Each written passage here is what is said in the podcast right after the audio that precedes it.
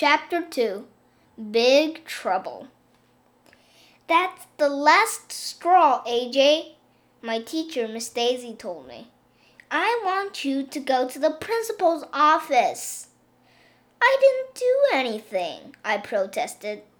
My name is AJ and I hate school. Why do we have to learn so much stuff?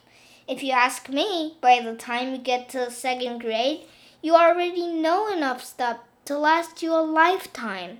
School is way overrated. My mom says that all eight year old boys have to go to school, so I guess there's nothing I can do about it. But when I grow up, I'm going to be a professional hockey player. You don't have to know how to read or write or do math to shoot a puck into a net. Actually, that's what I was doing when my teacher, Miss Daisy, sent me to the principal's office.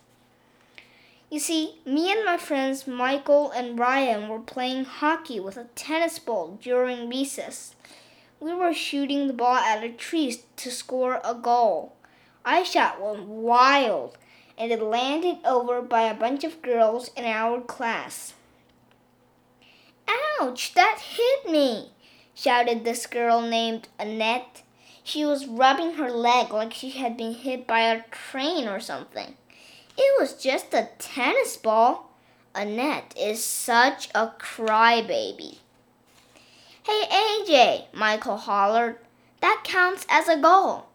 How come? I asked. I missed the tree. Well, you did hit the puck into a net. Get it? A net? A net? A net?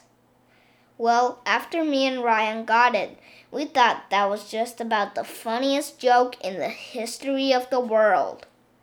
Miss Daisy didn't think it was very funny, though. She was already mad at me because I had forgotten to bring in a current event article for the third week in a row.